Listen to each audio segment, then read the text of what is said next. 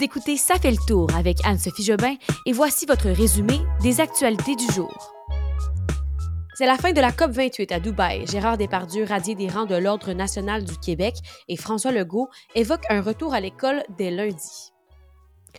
Bonjour tout le monde, bon mercredi. Bienvenue à l'épisode du mercredi présenté par Sounds Good, euh, ces appareils audio technologiques euh, québécois qui nous aident là euh, dans ce podcast, qui nous encouragent dans ce projet. Alors Sounds Good, je pense que ça peut être un des beaux cadeaux que vous pouvez offrir à votre famille pour Noël, surtout si vous cherchez des écouteurs abordables, des écouteurs sans fil ou un haut-parleur euh, qui vous permet là, de chanter sous la douche. Ça peut être une belle option. Ou chanter sous la pluie. Là, il pleut moins, c'est plus de la neige ces temps-ci malgré qu'il n'y a plus cette semaine. Euh, donc, Sounds Good, euh, vous pouvez euh, vous procurer encore les écouteurs et avec un petit code rabais Anne-Sophie 10, Anne-Sophie en majuscule, pas trait d'union, si vous voulez obtenir un 10% sur votre commande. Donc, merci à Sounds Good de nous supporter dans ce balado. Le balado, ça fait le tour. Et nous, on parle de nouvelles ici. Alors, allons-y sans plus tarder avec les actualités du jour. C'est officiellement aujourd'hui que se terminait la COP 28, la COP 28 qui avait lieu à Dubaï, euh, qui a commencé le 30 novembre et qui s'est terminée donc hier. En fait, c'est juste que c'est difficile de vous parler des dates parce qu'il y a un gros décalage, là. mais euh, on va dire hier soir là-bas, mais ce matin pour nous. Euh, bref, c'est terminé au moment où je vous parle, cette COP 28. Je vous rappelle qu'une COP, c'est en gros conférence des parties à la Convention cadre des Nations Unies. En fait, c'est des conférences sur les changements climatiques avec les Nations Unis sur euh, le climat et vraiment des rassemblements annuels à grande échelle, euh, vraiment axés sur l'action climatique. Et ce qu'on a appris, c'est que la présidence de la COP28 est arrivée à un compromis mercredi matin à Dubaï pour une transition là, hors des combustibles fossiles menant le monde à une neutralité carbone en 2050. Il y a un texte qui a été publié où on peut lire que les partis sont appelés notamment à renoncer à toute forme de combustible fossile dans les systèmes énergétiques. C'est une première historique hein, dans un accord climatique quand même. Et euh, le projet d'accord appelle les pays à accélérer les efforts pour éliminer là, progressivement l'électricité produite à partir du charbon et euh, il, euh, il, appelle aussi les pays à tripler, ils appellent les pays à tripler la capacité de production d'énergie renouvelable au niveau mondial et à doubler le taux annuel, euh, de, le taux annuel moyen d'amélioration de l'efficacité énergétique d'ici à 2030. C'est très technique, mais bref, la COP a fini avec une entente. Il y avait Stephen Guilbeault là, qui, euh, euh, qui était sur place, notre ministre de l'Environnement euh, au niveau fédéral, et je crois qu'il va prendre la parole à 18 heures. Donc, si c'est pertinent et qu'il y a quelque chose à vous partager de plus, je vous en parlerai dans l'épisode de demain.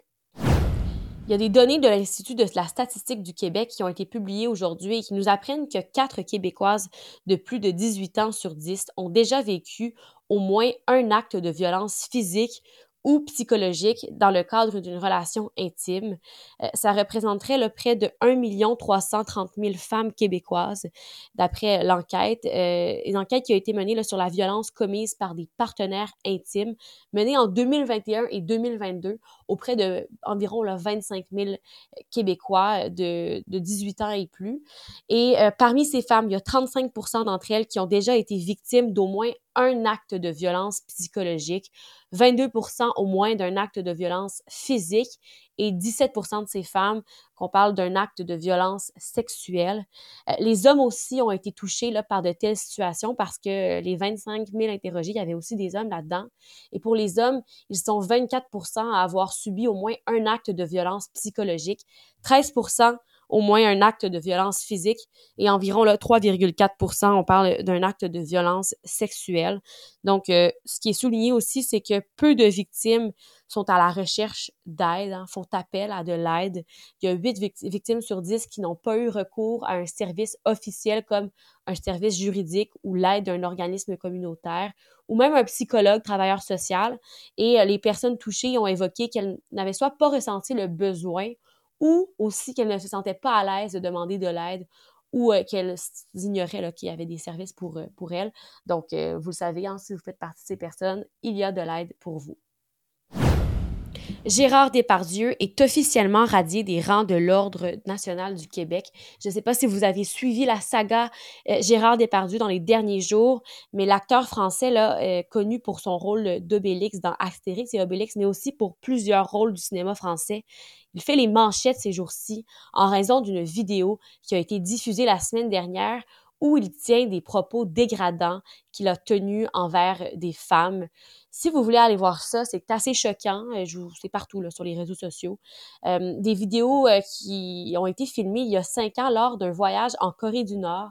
Et on voit la séquence qui montre le monstre sacré du cinéma français multiplier les propos misogynes et insultants en s'adressant à des femmes. Et même qu'à un certain point dans la vidéo, il sexualise une petite fille, une fillette qui faisait de l'équitation. Euh, et en plus de tout ça, de cette vidéo, on sait que Gérard Depardieu, il y a de nombreuses allégations de violence sexuelle qui pèsent déjà contre lui. Alors là, au Québec, ce qui se passe, c'est que euh, y a l'Ordre national du Québec qui, à chaque année, ben, quand ça donne, euh, vont nommer des gens et c'est la plus haute distinction qui est décernée par le gouvernement du Québec pour souligner l'apport de Québécois ou de personnes qui ne sont pas au Québec, là, mais des gens qui ont eu un apport, un, apport, oui, pour le rayonnement du Québec, euh, par leur réalisation, leurs valeurs, leurs idéaux, bref, comme ils veulent. Et là, euh, la loi du Québec prévoit la possibilité pour le gouvernement de radier un membre de l'ordre. Et euh, ce pouvoir, il revient au premier ministre. Pour ce faire, il doit euh, toutefois recevoir une recommandation du Conseil. C'est un comité là, qui est formé de neuf personnes, donc le Conseil de l'Ordre national du Québec. Donc pour Gérard Depardieu, ça vient d'être confirmé. Il a été radié de l'Ordre national. C'est aujourd'hui qu'on a appris un peu plus sur le plan d'abattage des serres de Longueuil, hein, les serres du parc Michel Chartrand. Euh, ça va se dérouler à l'automne 2024, c'est ce qu'a annoncé la mairesse de Longueuil, Catherine Fournier. Elle a souligné que la ville maintenait l'option d'une chasse contrôlée à l'arbalète et qu'elle n'avait pas d'autre choix là, pour, euh, que de faire ceci, là, que de tuer les bêtes pour rétablir l'équilibre écologique au parc Michel Chartrand. Ça a été énormément discuté dans la dernière année, euh, ce, sujet-là. On le sait là, que les serres ne pouvaient pas y rester. Il y a même le vice-président du comité exécutif de la ville, Jonathan Tabarak, qui a rappelé que la situation du parc Michel Chartrand était critique, qu'il n'y avait plus de nourriture et que l'inventaire de 2023 là, avait révélé que l'espace comportait 117 serres, alors qu'un parc de cette taille ne peut soutenir qu'une quinzaine de serres. Alors, la surpopulation là, des bêtes leur nuit à eux-mêmes, à elles-mêmes plutôt, et euh, c'est des recours judiciaires qui ont duré environ deux ans hein, euh, pour éviter que les bêtes soient tuées. Euh, et là, finalement, ben, ces recours judiciaires-là forcent la ville à déposer une demande de permis auprès du ministère de l'Environnement, de la lutte contre les changements climatiques, de la faune et des parcs. Et donc, euh, ils vont se lancer dans un appel d'offres pour la chasse contrôlée. Euh, le permis là, va être délivré pour la période du 1er septembre au 31 décembre 2024, donc l'année prochaine. Et euh, la ville va, fermer l'accès au parc pour plusieurs jours à ce moment-là là, pour pouvoir mener l'opération.